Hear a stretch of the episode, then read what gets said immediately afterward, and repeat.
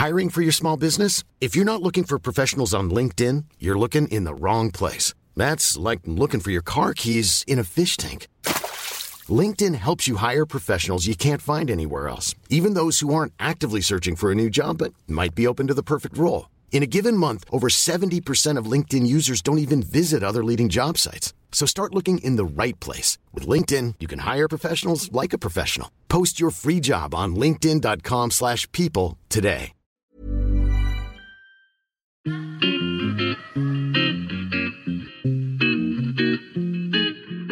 Salut les gars, je suis Anne-Laure Baratin et vous écoutez le podcast Genre de fille. Chaque semaine, je reçois une fille unique en son genre pour parler sans tabou de mission de vie, de galère, de déclic ou non, de féminin, de maternité ou pas, tout ça, tout ça. Par leur parcours, leur engagement et leur choix de vie, elles m'ont bluffé et j'ai à cœur de vous les faire découvrir. Je sais qu'elles vous inspireront. J'espère maintenant que leur parole vous permettra d'avancer, de choisir, de décider. Et maintenant, place à l'épisode du jour. Bonne écoute Cet épisode a été rendu possible grâce à Baratin, etc. Baratin, etc., c'est toujours l'agence de création édito qui donne de la voix aux femmes. Il me reste quelques créneaux pour septembre pour vous aider dans la création de vos contenus. Faites-moi signe. Alors, chères auditrices et auditeurs, vous pouvez toujours laisser une note et un commentaire à Genre de Fille sur Apple Podcast, Spotify. Et vous pouvez aussi vous abonner en cliquant sur la petite cloche en haut à droite. Ça vous permet de vous abonner à Genre de Fille et de recevoir une notif dès qu'un nouvel épisode sort. Et en plus, ça donne des meilleures notes à mon podcast. Donc, c'est quand même pas mal. Merci d'avance. Alors aujourd'hui, au micro de Genre de Fille, je reçois Élise Fabing. Avocate au barreau de Paris, Élise est la cofondatrice du cabinet Alchimiste Avocat. Elle est spécialiste en droit du travail et elle est surtout très engagée dans la lutte contre les violences au travail et notamment contre les violences faites aux femmes. Elle est aussi autrice du manuel contre le harcèlement aux éditions Hachette et elle est aussi experte en négociation de départ, notamment de cadres dirigeants. Je lui laisse la parole. Bonjour Elise, je suis ravie de te recevoir au micro de Genre de Fille. Comment vas-tu? Salut Anne-Laure, bah, écoute, très bien. Ça fait longtemps qu'on doit faire ce podcast, donc je suis ravie. Ouais, moi aussi. Puis ça fait un bout de temps que je suis un peu tous tes engagements. Euh, on va en parler un peu plus en détail dans le podcast. Alors, première question pour rentrer dans le vif du sujet. Donc, tu es avocate, je le disais déjà en introduction. Le droit, est-ce que c'est une vocation chez toi? Oui, alors vraiment, j'ai toujours voulu faire ça. Euh, tu vois, quand j'étais petite, euh, mes Playmobil, c'était c'était jouer au tribunal. Il y avait une prison, il y avait un juge. Ah oui, carrément. Et ouais, ouais. Et je je me suis jamais vraiment posé de questions d'orientation, un tout petit peu parce que je faisais aussi de la musique et que ça m'a titillé. Mais euh, globalement, j'ai toujours su que je voulais faire ça et je me suis posé zéro question au moment d'aller en fac de droit. C'était ça et rien d'autre. D'accord. Et alors après, maintenant, aujourd'hui, tu as beaucoup de visibilité parce que tu prends part beaucoup, tu te bats contre le harcèlement, contre les mmh violences en fait au travail. Et comment tu t'es retrouvée justement euh, à te spécialiser dans ce domaine-là? Alors ça, c'est un peu plus le hasard, parce que tu vois, quand euh, j'étais enfant, j'avais pas vraiment de, je savais pas trop ce que c'était que le droit du travail. Et puis quand j'étais euh, ensuite plus jeune, J'étais intéressée par le pénal, par plein d'autres choses. J'ai adoré mes études de droit, même si j'étais pas hyper assidue en cours, mais la matière me plaisait. Et euh, le droit du travail, c'est un, peu le, un peu le hasard. Ça, m'attirait parce que euh, je trouve que c'est une matière qui est extrêmement sociétale et, et qui a beaucoup d'impact dans la vie des gens. Tu vois, c'est un droit qui est très politique, qui est très riche. Donc ça m'a plu et je me suis retrouvée en stage un peu par hasard en droit du travail. Et là, je suis tombée euh, amoureuse de la matière pas du stage, hein, parce que c'était horrible, mais ça, c'est le milieu des avocats. Mais euh, le droit du travail, j'ai trouvé ça euh, canon. Et puis ensuite, euh, j'ai une première collaboration en droit du travail. Et là, j'ai su que je voulais faire que de la défense de salariés, très vite. Quand tu as commencé, est-ce que le harcèlement au travail, là, mmh. on ne parle même pas de spécificité par rapport aux femmes, le fait d'harceler un ou une salariée, c'était déjà quelque chose qui existait, qui était déjà très présent quand tu as commencé? Oui, oui, j'ai toujours eu des dossiers de harcèlement. Alors évidemment, maintenant, j'en ai beaucoup plus parce que c'est ma spécialité. Mais même quand j'étais toute jeune avocate, euh, j'ai vu ça et j'ai été assez rapidement révoltée par ce monde du travail que je trouvais euh, extrêmement difficile à vivre et, qui pouvait avoir des conséquences euh, dramatiques. Tu vois, assez rapidement, j'ai eu un dossier avec une, cliente qui était polytechnicienne INARC, donc tu vois un peu un niveau intellectuelle, ouais, très high level. En fait, elle s'est retrouvée en hôpital psy pendant des mois, des mois, des mois. Ah. Elle a divorcé, elle a perdu la garde de ses trois gamins. Et ça m'a vraiment forgé ce dossier. Ça a été extrêmement dur à vivre pour moi, en tant que jeune avocate, d'encaisser tout ça. Là, je, me suis dit que le travail pouvait, pouvait tuer. Ah, c'était suite à son travail qu'elle a eu, elle a vécu cette dégringolade? Oui, ouais, tout à ah, fait. C'est hallucinant. Mmh. Et, et c'est devenu une croisade. voilà. ouais. donc ça, c'est le cas dont tu viens de me parler. C'est pour toi, ça a été un déclic? le fait que tu en parles, j'imagine que ça t'a vraiment touché.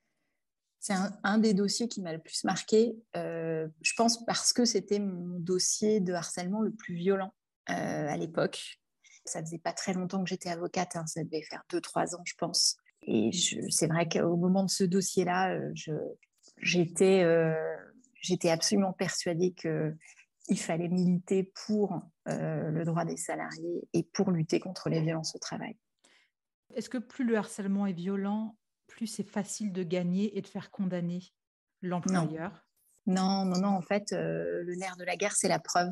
J'ai des dossiers dingues, mais vides, parce que les salariés ne connaissent pas leurs droits, ne savent pas anticiper un contentieux et ne gardent rien, ne suscitent pas l'écrit, euh, n'ont pas de preuves, de pièces. Euh, et, c'est d'ailleurs pour ça que j'ai écrit un bouquin et que je, me bats pour l'accès au droit et que j'essaye de vulgariser le droit du travail au maximum et d'expliquer à quel point c'est hyper important de, quand on est salarié, euh, juste de savoir parce que euh, à tout moment, une relation de travail peut déraper. Et c'est bien d'avoir deux, trois connaissances en amont pour pouvoir se protéger parce que souvent, en fait, les salariés viennent me voir quand c'est un peu tard d'un point de vue dossier. Donc, on n'a pas pu anticiper, construire le dossier, en général, mais il faudrait idéalement aller consulter un avocat dès que euh, ça commence à mal tourner pour qu'on puisse préparer le dossier et mettre en place des stratégies pour avoir des preuves, les récolter. Oui, parce qu'en plus, le harcèlement, c'est quand même souvent, euh, ça peut être quelque chose d'hyper insidieux, en fait. J'imagine que ça, mm. du jour au lendemain, tu ne te dis pas, ah tiens, je suis en train de me faire harceler.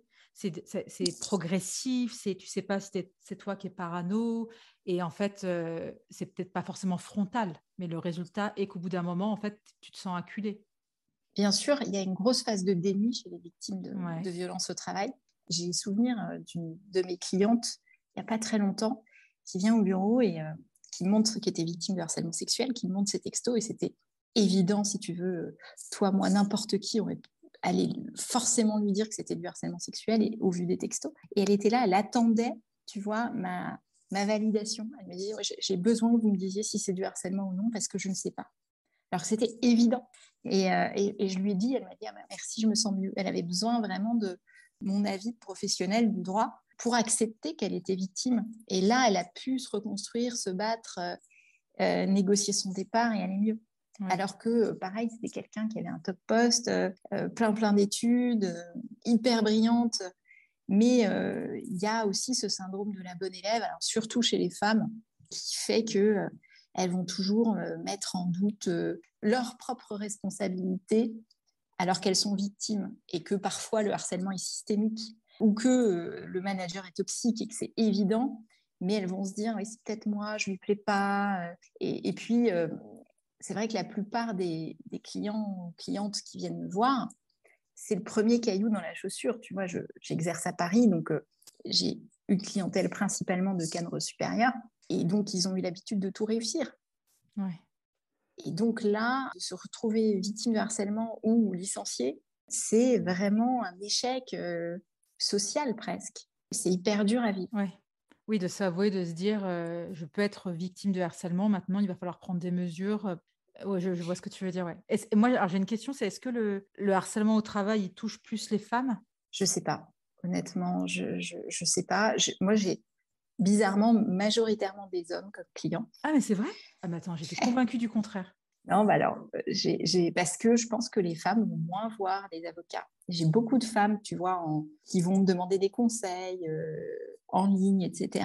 Euh, me demander mon avis, mais elles vont rarement initier une procédure avec un avocat. Elles ont très peur. Elles ont très peur. Et puis, euh, les femmes vont mettre beaucoup plus de temps à se décider aussi. tu vois, j'ai des, des, clientes euh, qui viennent me voir une première fois, donc on pose un peu un diagnostic, puis elles me disent non mais là je suis pas prête, je suis maman solo, euh, j'ai des charges, je peux pas, je vais, je vais pas réussir à me battre, j'ai pas assez d'énergie. Je pensais à deux d'entre elles qui sont venues six, huit mois après, tu vois, en me disant là c'est le moment. Donc je leur avais donné quelques conseils pour se protéger en attendant, mais elles ont beaucoup plus de mal avec l'idée de, de, faire appel à, à une avocate de façon générale, alors que euh, les hommes, dès que ça va pas très bien, souvent, ils consultent. Et puis peut-être que les hommes aussi sont... Euh, alors, c'est, ce sera peut-être complètement cliché, mais peut-être qu'il y a aussi leur femme derrière qui est en train de leur dire, euh, maintenant, il faut passer par un avocat, il faut y aller. Alors j'ai, souvent ça, j'ai, ah, des, couples, j'ai des couples qui viennent me voir aussi, les conjoints qui sont extrêmement impliqués. Parfois, j'ai l'occasion d'échanger sur, sur un dossier avec avec le couple. Et c'est vrai que dans pas mal de dossiers, surtout, euh, le conjoint peut, beaucoup porter l'autre. Et c'est assez, euh, c'est assez intéressant. C'est aussi intéressant que le fait que tu dises qu'en en fin de compte, tu as beaucoup plus euh, d'hommes clients que de femmes clientes. Et que les femmes. Alors, non ouais, beaucoup plus. Bon, je sais pas, mais j'ai mmh. plus de clients hommes, ça c'est sûr. Après, j'ai pas mal de visibilité sur dans le domaine de, de, la lutte contre les discriminations sexistes. Donc, euh, de, de, plus en plus, j'ai des femmes et j'espère à terme arriver à la parité au sein de mes clientes. D'accord. Et de mes clients. J'aimerais qu'on parle de ton livre aussi, donc le manuel contre le harcèlement euh, aux éditions Hachette. Comment t'es venue l'idée d'écrire ce livre et quels sont les retours que tu as eus justement suite à la parution? Alors en fait, on est venu me chercher, moi j'y pensais pas du tout. Euh, en plus, c'était la, la, période où j'étais complètement dans les choux euh, avec le, mouvement des balances qui a pris beaucoup d'ampleur et j'y étais pas préparée, je m'y attendais pas. C'est quoi C'est balance ton poste, c'est balance ton agency? Oui, balance ton agency balance ta startup. Ah oui, balance ta startup. Balance ton poste, c'est n'importe quoi. Là. Je sais pas ce qui est sorti. Et euh, est-ce que tu peux nous raconter, parce que euh, comment tu t'es retrouvée à faire des lives pour répondre aux questions de ces personnes qui étaient dans des startups ou dans des agences de pub et qui faisaient face à, à des formes de violences sexistes, euh, parfois sexuelles, et du harcèlement Alors, complètement par hasard. n'étais pas sur Instagram au début. Et euh, c'est une de mes copines féministes qui m'a dit Ah, faut que tu, te crées un compte sur Instagram, c'est génial. moi, je venais d'accoucher. En fait, elle m'a créé un compte qui s'appelle Elise Fabing, avocate. Donc, j'avais trois photos de mes gosses, euh, une photo d'apéro, tu, vois, le genre. et, j'ai commencé à, à, regarder un petit peu ce qui s'y passait je ne comprenais pas au début, moi je suis génération Facebook, donc cette culture de l'image, que tu vas devoir mettre une photo pour mettre du texte, c'est un truc qui me semblait complètement fou quoi, et, extrêmement étrange. Et puis j'ai vu ce Balance ton agency, donc j'ai mis un like ou deux parce que je trouvais le mouvement hyper intéressant. Et c'était le tout début du compte en fait. Il se trouve que sur Facebook, c'était au moment où le, le patron du syndicat des agences de com avait été mis en cause dans une affaire de harcèlement sexuel et il avait dû démissionner du syndicat, de sa présidence. Et en fait, sa femme avait fait une réponse publique sur Facebook pour, euh, pour, le, pour le défendre. Et sa réponse m'avait énervée. Euh, et, donc, j'avais fait une réponse sur Facebook qui a fait un petit buzz et qui a été repartagée sur le compte. Et ensuite, avec euh, Anne Boistard, euh, qui est derrière euh, Balance Ton Agency, qui n'est plus anonyme, elle l'était au début, donc c'est vrai que longtemps j'ai été le seul visage connu du compte. Eh bien, on, a réfléchi à comment rendre le droit du travail accessible pour les abonnés, qui en avaient vraisemblablement besoin, étant donné les témoignages édifiants qu'elle recevait chaque jour. Donc, on a essayé plusieurs trucs. On a fait des fiches, on a essayé des vidéos montées, et euh, c'était trop galère. Euh, on n'y arrivait pas. Les fiches, ça marchait pas. Et un jour, elle m'a dit, mais fais un live. Et moi, je ne savais même pas ce que c'était. mais j'ai dit, d'accord. Donc, je me suis retrouvée euh, avec mon téléphone entre deux codes du travail, parce que j'avais pas de trépied à l'époque. Alors, je te rassure, maintenant, j'ai une ring light. Hein, donc, j'ai changé de niveau. Mais à l'époque, non. Et donc, on s'est retrouvés à faire un live. En fait, ça a eu vachement de succès on avait chaque semaine de plus en plus de monde. On, est monté, je crois, à plus de 1000 participants sur ces lives. Et on avait une petite communauté autour de ces lives qui revenait chaque semaine. Et alors, moi, parce que moi, je me disais, mais le droit du travail, c'est hyper chiant, euh, personne va venir. Et en fait, si. Tu as réussi à le, démocratiser et à le rendre un peu fun. J'ai envie de dire, euh, le droit du travail, il sexy, quoi. Euh, c'est la phrase de cet épisode, le droit du travail est sexy. mais surtout hyper important. Après chaque live, j'avais beaucoup de messages sur Insta de gens qui me remerciaient, etc., qui me posaient d'autres questions. Alors évidemment, je ne peux pas répondre à toutes les questions sur Insta, sinon je ne travaille plus.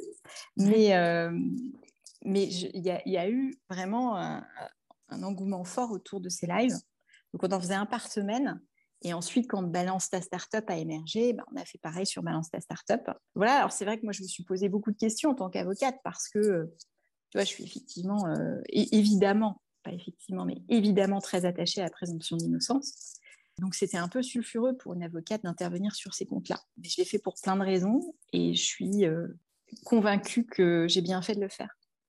Oui, ce que tu disais aussi, c'est que tu as été marquée par le fait que, que les salariés ne sont pas assez au courant de leurs droits, mm. notamment au travail. Et euh, c'est comme ça aussi, j'imagine que le, moi, ce que j'ai lu sur ton livre, c'est que tu avais vraiment envie d'expliquer, de, de, démocratiser un peu toutes ces choses qui sont où on a tendance à s'y intéresser seulement quand on a des problèmes, en fait. C'est ça, parce que moi, en fait, euh, les clients qui viennent me voir, bah, ils ont plutôt de, de hauts salaires, de très belles situations. Alors, j'ai beaucoup réfléchi hein, pour, euh, pour être une avocate accessible et j'ai fixé mes tarifs tu vois, en fonction des revenus, pouvoir défendre tout le monde. Mais même, l'accès à l'avocat, euh, et, pas encore suffisamment large. Donc je me suis dit, l'accès au droit, ça va passer par ces lives. Ça a eu pas mal de succès. Et en fait, chaque fois qu'il y avait des lives, euh, on me disait, mais où est-ce qu'on peut retrouver tous tes conseils écrits? Tu vois, les gens avaient besoin de l'écrit. Et c'est là qu'une éditrice indépendante euh, géniale qui s'appelle Sophie Garcin m'a contactée sur Insta. Et au début, bah, j'ai dit non parce que je me suis dit, mais quand est-ce que je vais écrire un livre En fait, je l'ai rencontrée et ça a été euh, un vrai coup de cœur elle a, su me convaincre. Et donc, euh, je me suis astreinte à écrire ce bouquin. Ça a été une véritable souffrance. C'est très dur d'écrire un livre. Tu vois, je suis même allée m'enfermer chez mes parents. Euh, je travaillais de 8h à 23h. Enfin, J'ai pas pris de vacances. Euh, tu vois, ça a été un vrai sacrifice personnel aussi d'écrire ce livre. mais je suis très heureuse de l'avoir fait parce que c'était militant. C'est de te dire que pour le prix d'un bouquin, tu peux avoir tous les conseils d'urgence d'une avocate sans avoir besoin de, la consulter. Bon, même si, euh, évidemment, c'est toujours mieux de consulter euh, un ou une avocate, hein, parce que euh, ta, problématique a, forcément des particularités, mais néanmoins, je l'ai vu comme le moyen de, mettre à disposition du plus grand nombre un kit de survie. Oui, et en plus, il y a quelque chose que j'ai vu aussi, que j'ai trouvé hyper intéressant. Alors, ce n'était pas tant par rapport au harcèlement, c'est ce que tu disais, c'était que souvent, les personnes qui voulaient quitter une entreprise avaient tendance à exposer frontalement à leur RH ou à leur, euh, tu vois, à dire, bah voilà, moi j'ai envie de partir. Et qu'en gros, ça c'était la plus grosse erreur à ne pas faire. Ouais, c'est ça la plus grosse erreur à ne pas faire, c'est d'exposer directement, parce qu'en fait, dans ce schéma-là, ta direction ou l'entreprise se disait, ah bon, bah c'est bon, en fait, on va attendre que tu démissionnes maintenant. Exactement. c'est exactement ça. Et surtout, il ne faut jamais l'écrire. Ouais. Ah, tu d'accord. Il y en a qui, l'écrivent. D'accord. Il y en a qui l'écrivent. Il y en a qui l'écrivent. Euh, donc ça, ça, peut être, euh, ça peut être difficile ensuite euh, sur la négo de départ. Donc oui, alors avant tout ça, avant même les comptes balance, je crois, j'ai, pardon, ma chronologie personnelle est un peu perturbée. C'est pas grave, vas-y. Parce qu'il s'est passé beaucoup de choses, mais j'ai aussi fait un podcast qui s'appelle Vos droits au travail. Alors, j'ai fait que la saison 1, j'ai pas eu le temps de faire la saison 2 parce que faire un podcast, c'est pareil, hein, c'est beaucoup d'énergie. Bravo. Je confirme. Moi, je suis pas avocate à côté, mais, je, je vois, mes, je vois mes copines avocates, oui, je travaille aussi. Mais quand je vois mes copines avocates qui, si elles écoutent ce podcast, je les embrasse, elles se reconnaîtront. Je suis impressionnée par, euh, je ne sais pas si je suis impressionnée ou choquée, mais par votre capacité, votre endurance au travail. Et on peut quand même le dire, euh, c'est des professions qui demandent énormément d'investissement. Oui. Alors, moi, je fais hyper attention à mon rythme de travail. Ouais. Sauf écriture de livres. ok. Mais, euh, mais sinon, je, je, fais attention à ça. Mais par contre, c'est dur de déconnecter. Tu y penses tout le temps. Tu vois, moi, j'ai des clients qui, des clientes qui ne vont pas très bien. Le téléphone est toujours allumé. Ouais. Je, en fait, euh, pas Ouais. Es un peu, elle est où la limite entre avocat et psy et coach? J'essaye de ne pas être seule pour euh, pas la seule interlocutrice de mes clientes et clients. Donc j'ai souvent euh, j'ai un petit écosystème de psy, de psychiatres, euh, de coachs qui peuvent m'aider à prendre en charge ces, ces, clients. et clientes. Mais c'est vrai que ça nécessite beaucoup d'empathie, beaucoup d'écoute. Ma relation avec mes clientes et clients, parfois, va plus loin que le simple accompagnement juridique. Pas toujours, mais souvent quand même. Et j'ai de leurs nouvelles ensuite. J'adore aussi mon métier parce que je fais des rencontres incroyables. Je suis aux premières loges pour observer ces reconversions, cette résilience après avoir subi des trucs très durs. Je les vois se reconstruire, se réimaginer je suis fascinée. Et c'est une partie de mon métier qui est extrêmement belle. C'est d'observer ces rebonds professionnels et personnels. J'imagine que, mais peut-être que tu vas me dire le contraire, la plupart du temps, quand on est maltraité ou harcelé ou quand ça se passe mal dans sa boîte, la seule solution, c'est de partir. Et, mais tu vois, c'est, est-ce que ça arrive que la solution se règle et que ces salariés restent au sein de l'entreprise? Extrêmement peu souvent. Ouais. Sauf si, euh, tu vois, par exemple, dans un cas de harcèlement sexuel, si l'entreprise a pris toutes les mesures, qu'elle a super soutenu la victime, qu'elle a fait une enquête interne euh, en bonne et due forme et qu'elle a utilisé à bon escient son pouvoir de sanction, là, oui, ça, peut, euh, ça peut bien se passer. Mais cas, j'ai un prisme particulier puisqu'on vient me voir quand ça ne va pas. Hein. Mais dans, mes dossiers, la plupart du temps, euh, l'entreprise n'a pas su réagir à une dénonciation de fait de harcèlement, à une alerte. Et, euh, en fait, la victime s'est sentie abandonnée et, le contrat de confiance avec son entreprise est rompu. Et donc, c'est extrêmement difficile de pouvoir continuer euh, un contrat de travail dans ces conditions-là. Donc, c'est souvent un peu la double peine puisque tu es victime de violence au travail et en plus, tu dois négocier ton départ, te réimaginer. Mais après, je dis souvent à mes clients qu'au cabinet, on n'a que des happy end. C'est vrai, hein, parce que on a plein de belles histoires de reconversion, et, pas forcément de reconversion aussi, mais de, bonheur professionnel ensuite, après ce tsunami, parce que ça remet aussi euh, en place euh, le rapport que tu as avec ton travail dans une situation comme ça. Après deux ans de, de confinement, enfin, en gros avec le Covid qui est arrivé un peu dans la vie de, tout le monde, des salariés, avec la libération de la parole, MeToo, etc. Dans quel état tu les trouves aujourd'hui, euh, les salariés, qu'ils soient hommes ou femmes?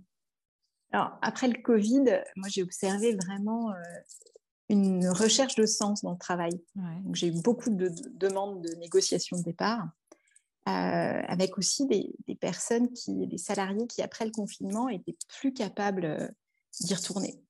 J'angoisse, euh, je supporterai plus euh, cette ambiance atroce, euh, ce, harcèlement systémique, et j'ai besoin de, passer mes journées à faire quelque chose avec lequel je suis alignée. Donc j'ai pu observer ça.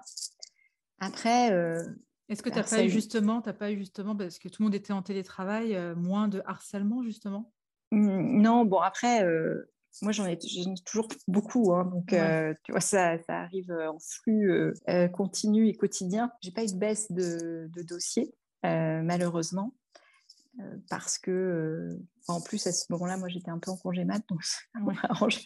Mais non, j'ai eu pas mal de, de, harcèlement en télétravail, tu vois, avec des demandes hallucinantes de managers, de patrons qui voulaient des zooms, euh, et puis, et puis aussi une frontière vie pro, vie perso euh, complètement effacée avec, euh, avec ce confinement et ce télétravail permanent, avec des patrons qui se permettaient d'appeler tout le temps, et puis toute la problème de, tout le problème de, de la gestion des, des enfants aussi pendant ces périodes-là où ils n'étaient plus scolarisés, plus gardés. C'était quand même un, sacré, un sacré bazar. Et tu as l'impression que les entreprises aujourd'hui, elles prennent un peu plus la mesure justement? De cette souffrance au travail euh, potentielle pour leurs salariés, que ce soit le harcèlement sexuel, euh, le fait justement de cette, ce manque de délimitation entre vie pro et vie perso. Tu vois une évolution ou pas tant que ça? Moi, si tu veux, je suis du côté de, des victimes. Donc, euh, je ne vois pas forcément ce qui se passe bien. Après, tu vois, j'ai aussi une activité d'enquêtrice interne. Donc, quand il y a une dénonciation de fait de harcèlement en entreprise, euh, je vais intervenir, euh, tu vois, je vais être contactée par les entreprises pour intervenir et être tiers neutre et mener mon enquête de façon impartiale. D'accord. Je suis toujours euh, étonnée qu'on m'appelle moi alors que je suis hyper pro-salarié, tu vois. Et, j'ai l'occasion d'échanger donc avec certains patrons, dirigeants, dirigeantes, souvent dirigeants quand même, qui sont hyper concernés et qui veulent vraiment faire au mieux, qui veulent une enquête hyper impartiale, qui veulent protéger les victimes, qui s'interrogent vraiment sur, sur comment faire en sorte qu'il n'y ait pas de harcèlement chez eux. Et donc, forcément, ça me remplit d'optimisme. Mais j'ai chaque jour des cas difficiles qui arrivent. Donc, mon optimisme est de courte durée. J'ai vu aussi que tu t'étais euh, engagée euh, avec tout un collectif de femmes, euh, dont certaines sont déjà passées dans le podcast, comme Lucille Quillet, Laetitia Vito. Il me semble que ça s'appelait Travail et Femmes, c'est ça? Femmes et Travail. Pardon, Femmes et Travail. Avec, c'était un ensemble de mesures. Vous vouliez interpeller les candidats à l'élection et les candidates à l'élection présidentielle avec un ensemble de mesures justement pour améliorer, on va dire, la place des femmes dans le monde du travail. Il y a eu énormément de signatures. Moi, je l'ai signé d'ailleurs, cette, c'était une tribune. Oui, c'est ça. Ouais. Quand moi j'avais arrêté, pétition. Ouais, une pétition. On était à plus de 20 000 signatures. Ouais, je crois qu'on était à 25. Ou... Après, j'ai, n'ai pas suivi, je suis pas, je suis pas retournée voir, mais, mais oui, non, mais c'est une belle histoire. intéressant. Ah ouais, j'ai, adoré, et puis euh, c'est génial de, de, pouvoir mettre toutes nos expertises euh, en commun et, et en tirer un programme euh, politique pour les femmes et, pour le travail, parce que euh, c'est vrai que c'est l'égalité, le travail, mmh. et, l'entreprise et le monde du travail a un rôle énorme à jouer dans l'égalité femmes-hommes. Surtout que c'était un sujet qui, était absolument, qui a été absolument quasiment pas abordé par aucun justement des candidates et candidats. Ouais, non, mais c'est déprimant. Tu vois, c'est pareil, j'ai fait une tribune avec mes dix propositions pour euh, mieux protéger les salariés. Euh, bon, ce n'était pas un sujet intéressant pour la campagne présidentielle, malheureusement. Il y a encore du boulot. Ouais, il y a, y a, beaucoup de travail euh, et euh, c'est triste parce que, si tu veux, euh, ce qui est fabuleux, c'est qu'avec ces comptes balance, on a réussi à sensibiliser l'opinion publique sur la problématique des violences au travail. Ouais. Mais là, pour l'instant, on échoue à passer à l'étape 2, qui est le lobbying politique, parce qu'il faut que les lois changent. et il faut que les salariés soient mieux, mieux protégés. Et, donc, cette phase 2, bah, je, désespère un petit peu, mais j'y travaille. J'y travaille. Et pourtant, on dit que le droit du travail est hyper protecteur pour les salariés en France? C'est faux. OK. Enfin, bah, selon moi, c'est faux. Évidemment, tu peux interroger un avocat employeur qui te dira sans doute l'inverse. Quoique pas tous. Mais non, euh, ça a été déconstruit parce que déjà, il y a en 10 ans, tu as deux fois moins de requêtes devant le conseil de prud'homme. C'est-à-dire qu'un conseil de prud'homme est deux fois moins saisi qu'avant pourquoi? Parce qu'il euh, y a une véritable défiance euh, par rapport à notre système euh, de justice sociale. Les délais sont hyper longs. À Nanterre, tu attends 45 mois pour avoir une date d'audience. À Nanterre, c'est là où tu as, toute la défense, etc. Ensuite, les indemnisations sont extrêmement faibles. Tu vois, en 2019, la condamnation moyenne pour un harcèlement moral, c'est 7100 euros. C'est rien. si tu veux, le harcèlement sexuel, c'est pas loin d'être pareil. Il n'y a pas de stats, mais mais c'est pas brillant. Euh, il n'y a pas de condamnation, euh, tu vois, minimale, alors que par contre, on a plafonné le montant des indemnités en cas de licenciement abusif. Donc, ça veut dire qu'une boîte qui a licencié abusivement un salarié, si celui-ci a peu d'ancienneté, elle va payer que dalle. Euh, donc, ça sort du scope de la justice sociale, justement, toutes les startups et toutes les boîtes à fort turnover.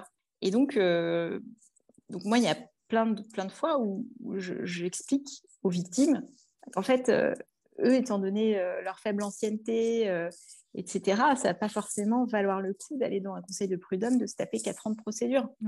Donc, donc c'est très compliqué.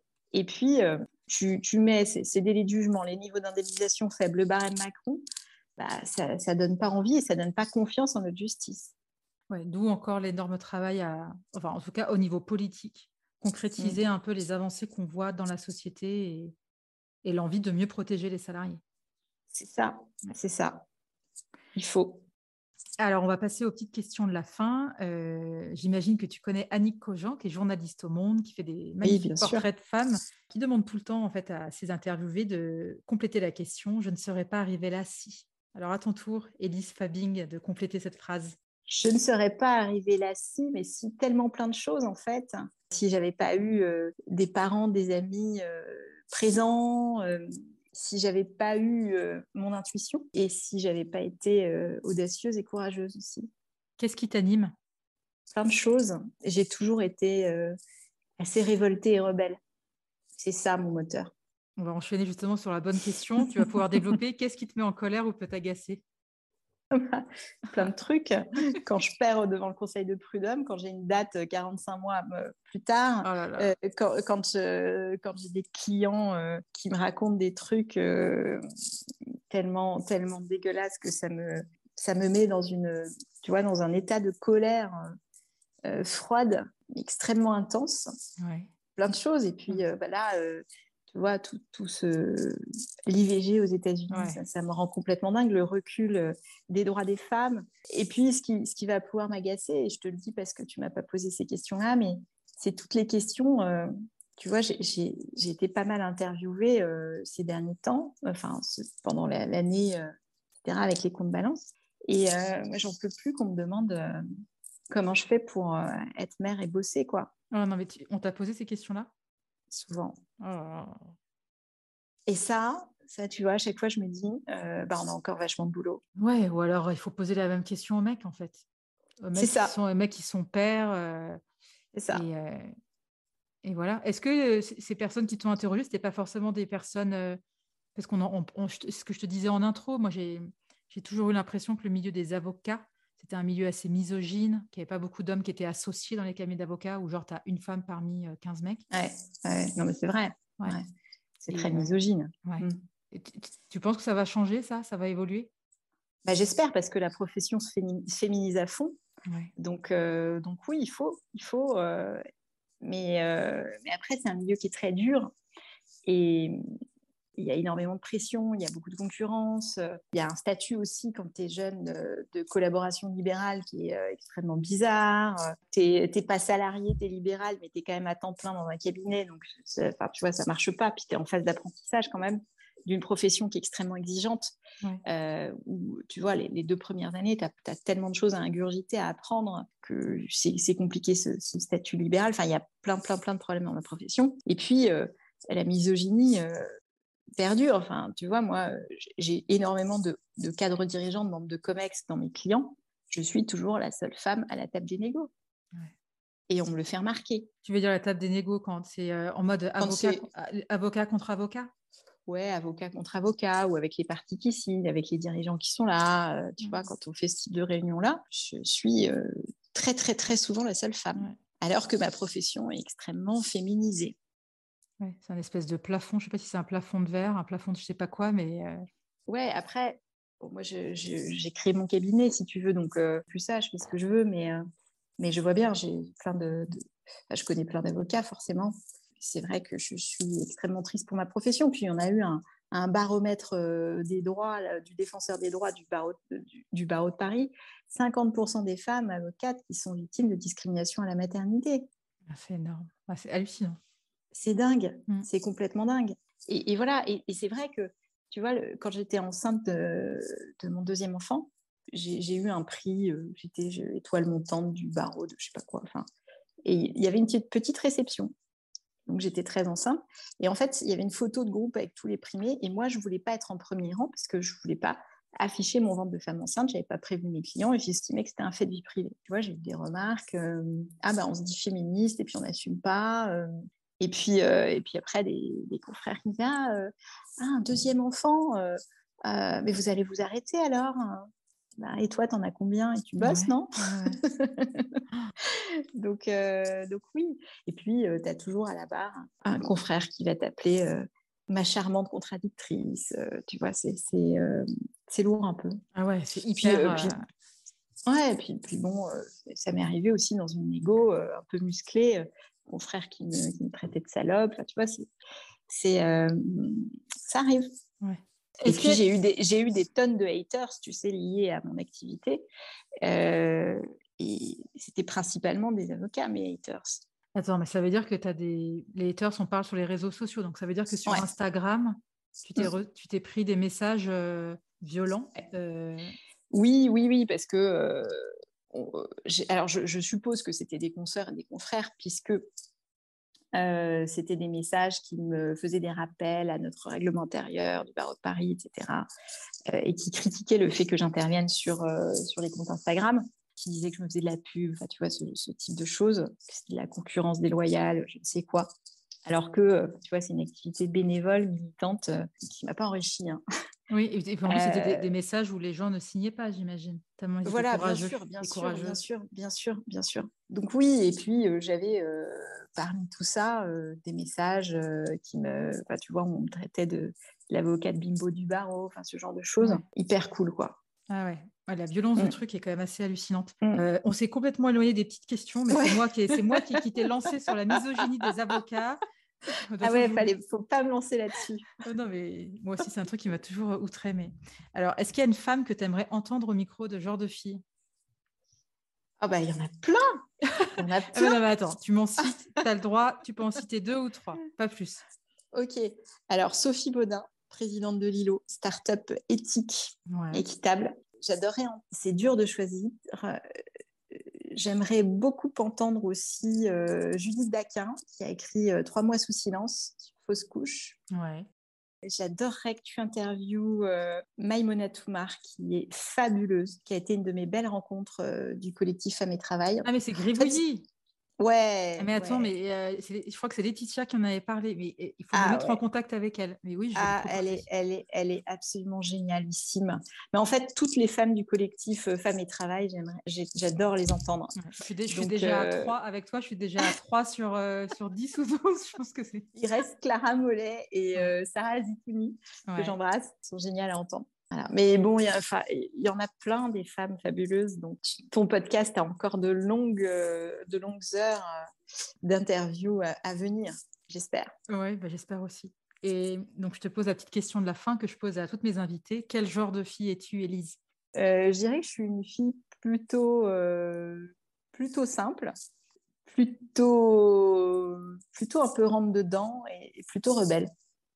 C'est une jolie définition. Merci beaucoup, Elise, pour cet échange et, euh, merci, pour euh, ton combat et pour euh, les droits des salariés et contre le harcèlement au travail. Merci beaucoup. Merci à toi. Merci. Merci d'avoir écouté cet épisode. J'espère qu'il vous a plu. Si c'est le cas, partagez-le autour de vous et sur les réseaux sociaux. N'hésitez pas non plus à laisser un avis positif à propos de Genre de Filles sur vos applications de podcast. Pour ne rien manquer de Genre de Filles, suivez-moi à Anne-Laure Baratin sur Instagram. Si vous avez des compliments, des critiques ou des réflexions, n'hésitez pas. Merci à Marvin Marchand pour la musique du générique. Bonne semaine et à très vite. Salut